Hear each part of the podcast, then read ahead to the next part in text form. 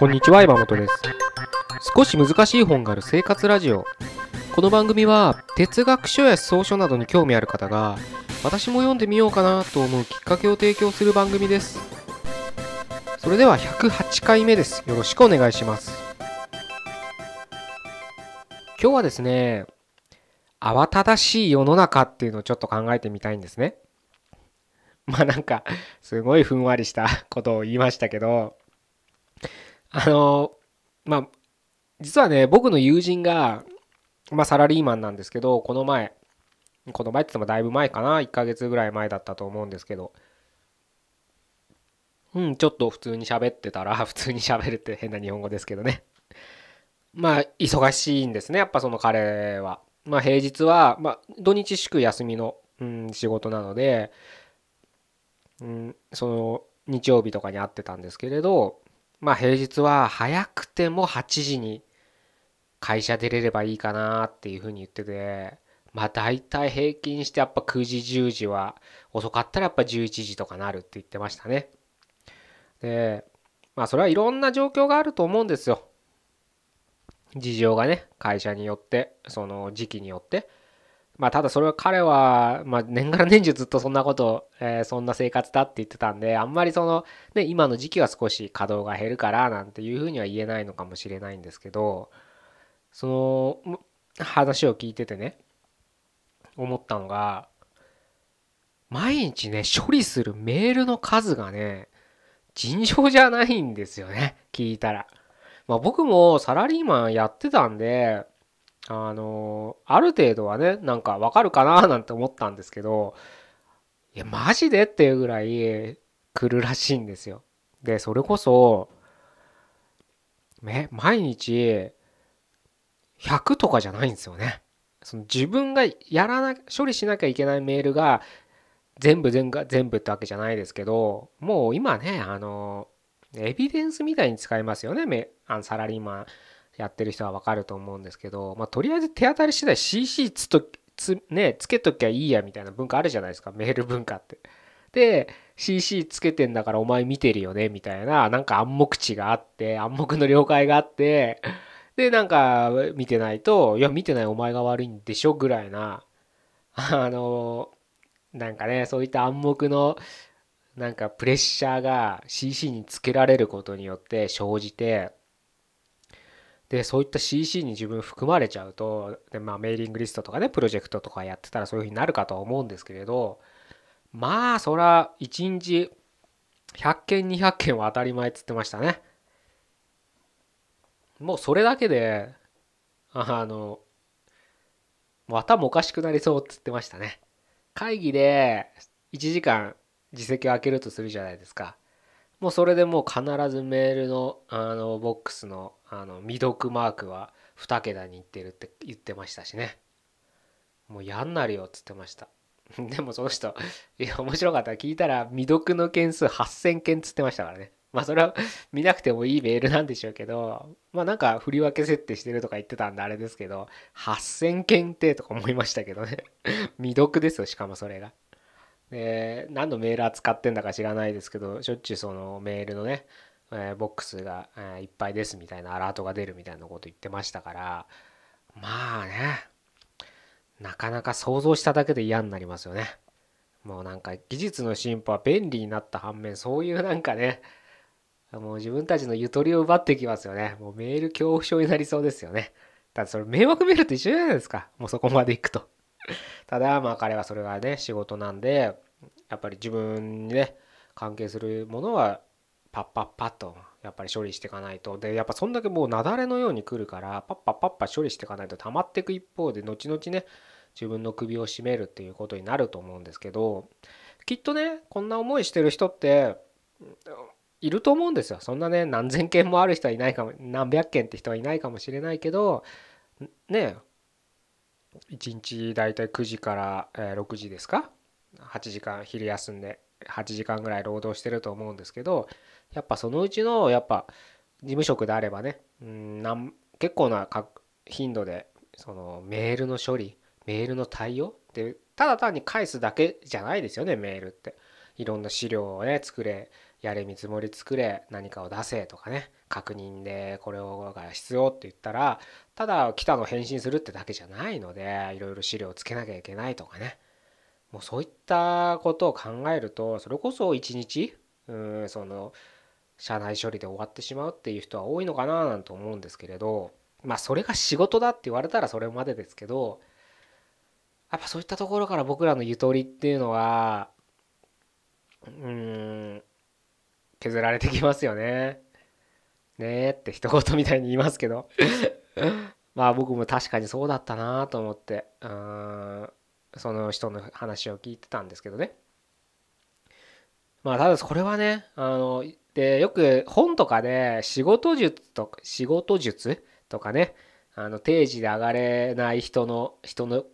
仕事はこうだちゃんと定時で上がる人の仕事はこうだみたいに二項対立のタイトルとか並んでると思うんですけどそういった類の本がね、まあ、ちょっと僕は読んだことないんですけどまあ多分そういったねあのメールの処理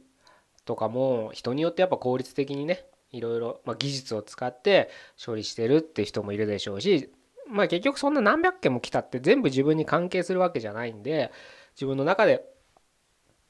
あのプライオリティをどういうふうにつけてまずどれからやっていかなきゃいけないみたいなねことがきちんと自分の中で体系だ体系というかね取捨選択できる人はパッパッパッパこなせるのかもしれないですけどそういう人ばっかじゃないですよね。やっぱり容量が。そしてメールに関しては容量の悪い人っていうのもいるかとは思うんで。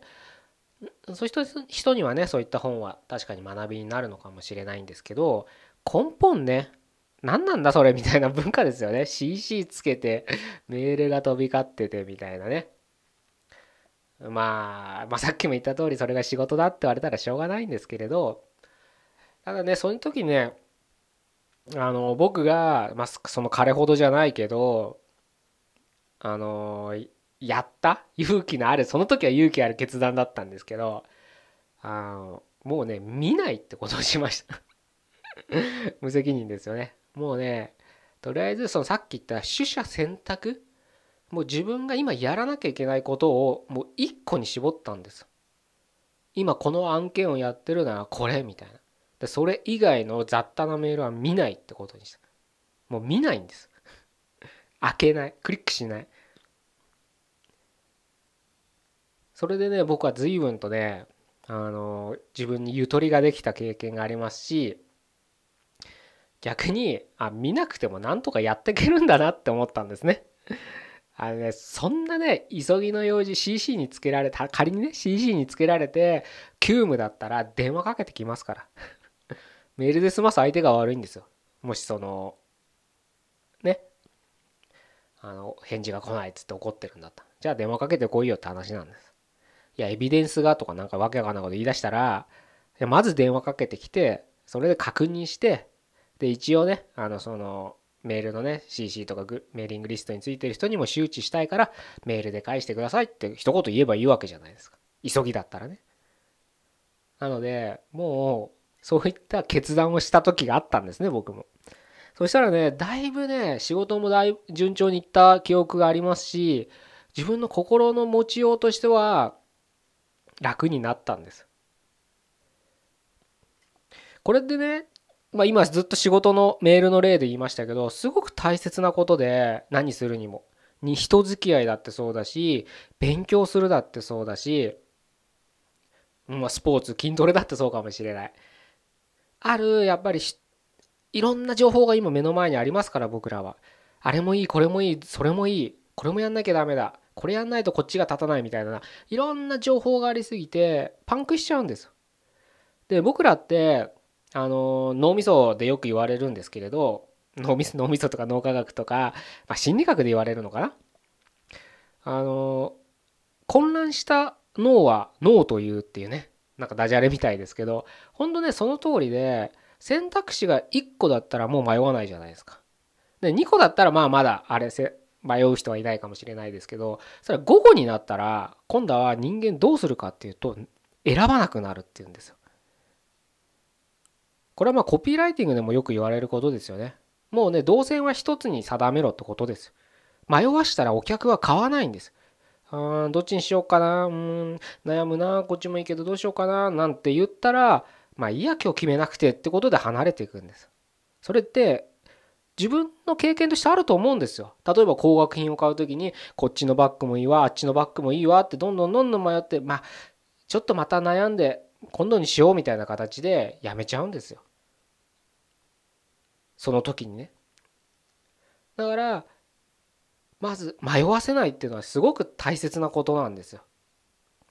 あのそのブランド戦略っていうかねマーケティングとしてはなるべくね迷わせないようにする。お客の逃がさないようにするにはそういったテクニックが必要になる。でなぜかっていうと僕らの脳みそはもう選択肢がありすぎると逆に何もできなくなるぐらい止まるってことなんです。あの人工知能がね今もてはやされてもてはやされてというかね最先端で今いろんな研究されてると思うんですけどなのでちょっと今は最新の技術は技術というかね AI の知能はわからないですけどちょっと前のねロボットでよく言われたのはロボットっていうのはありとあらゆる可能性を計算し尽くしちゃうから例えば僕らが今この場から家の窓というかねドアを開けて外に出るっていう行動は何の気なしにできると思うんですけどロボットはそれが例えば今から今立ってるところから玄関の廊下までにあのね地雷があったらどうしようとか横の壁が崩れて何かブルドーザーが突っ込んできたらどうしようとか隕石が降ってきたらどうしようとか地震があってその廊下のね横にあるキッチンから包丁がそのまま自分の腕に刺さってくるかもしれないとか何かよく分かんないね。ありとあらゆるそれこそ無限の可能性を計算し尽くしてしまうがゆえに一歩も動くことができないみたいなことをまあ例え話ですね。これはね。よく言われあのそういった結局選択肢がありすぎると何もできなくてフリーズしてしまうみたいなことが言われてるんですけれどまさに本当に僕らはそうなんですありすぎると何もできなくなるんです。友達付き合いだって僕はそうだと思いますよ。つながりっていうのは大切なのかもしれないですよ今の時代はでもそんなつながりを求めるがあまり本当に身近に大切にしなきゃいけない人との関係をおろそかにしがちなのもあるんじゃないかなと思うんですよ。友達100人作るのと友達1人作るのどっちがいいかそれは人の判断だしわからないその人のキャパにもよるけれど100人とそれぞれ同じレベルで付き合えるわけはないですよね僕らは。そういうふうに考えるとあまりあれもこれもっていう求めるのも逆に効率が悪く逆っていうか効率が悪いのかなと自分が求めるものがどんどんどんどん遠ざかっていくのかななんて思うんですよね。まあ僕はそれはね読書をしててよく思うんですよ。まあ僕は狭く深く読もうっていうことを推奨してますけどやっぱ時にはね広く浅く読まなきゃいけない時期っていうのは必ずありますから誰しもがね。知識を広げるっていう過程が絶対出てきますからそういった時は広く広く読むべきだと思うんですけれどなかなかねあのその狭く深く読むべき本っていうのにねあの一生に一生かけてねそのぐらいで読む本に出会えたらそれはすっごく幸運なことですから是非その体験はあなたのうちにとどめてもう家宝財産としてねその出会いを楽しんでほしいんですけどやっぱそういうのにねあの出会うためにはある程度広さを取らなきゃいけないんですよ。そういった時に広さを取ろうとしてでそれをある程度深めていこうとするじゃないですか。そういう時にあれもいいこれもいいあこの関連だったらこれもいいってやっぱどうしてもね目移りしちゃう時があるんですよね。その参考図書みたいないろいろ本は載るじゃないですか。そういうのも買ってみて読んでみたら面白いあこれもこれもこれもなんて言ったらやっぱりね足りないんですよ時間は。で僕はやっぱり全然ねあの頭なんか良くないんで一冊読むのをねすごく時間がかけてますしかかるかかるからかけてるとも言えるしかけるからかん？ちょっとよくわかんなくなっちゃった。まあ要するにかかるんですよ。一冊読むのにね。時間が。なのでねあの読書だけしてる人生だったらいいですけどやっぱそうはいかないですからいろんなやることがありますからこんな僕にでもね筋トレしなきゃいけないですから。あで1日やっぱ20時間とかね仮にね、まあ、10時間でもいいですよ。ずっと本読んでろって言われたら僕は発狂しますから。まあそういうタイプの人間なんでねあの朝から晩まで本読みたいってうんなんだろうな読書家で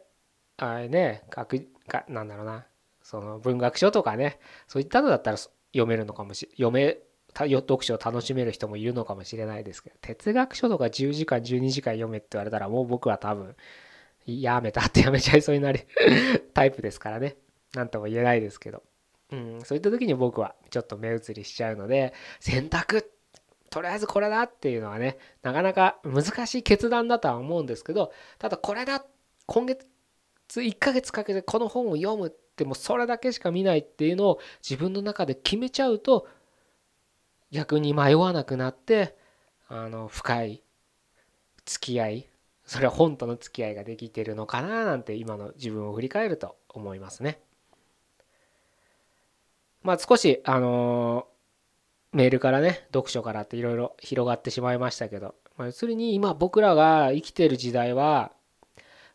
特にもう本当に情報があり溢れてますからきっともう自分で選択するっていう決断力が鈍ってるんですよ僕らは気づかずに。もう選択してないと言ってもいいぐらい鈍ってると思ってください。なのでどんな些細なことでもこれは自分が選んだんだっっていうふうに決断をしてもうそれ以外はやらないみたいなことをちょっと定期的に経験してほしいなと思って今日はこういう話をさせていただきました。じゃあ今日は以上で終わりたいと思います。108回目でした。ここまでどうもありがとうございました。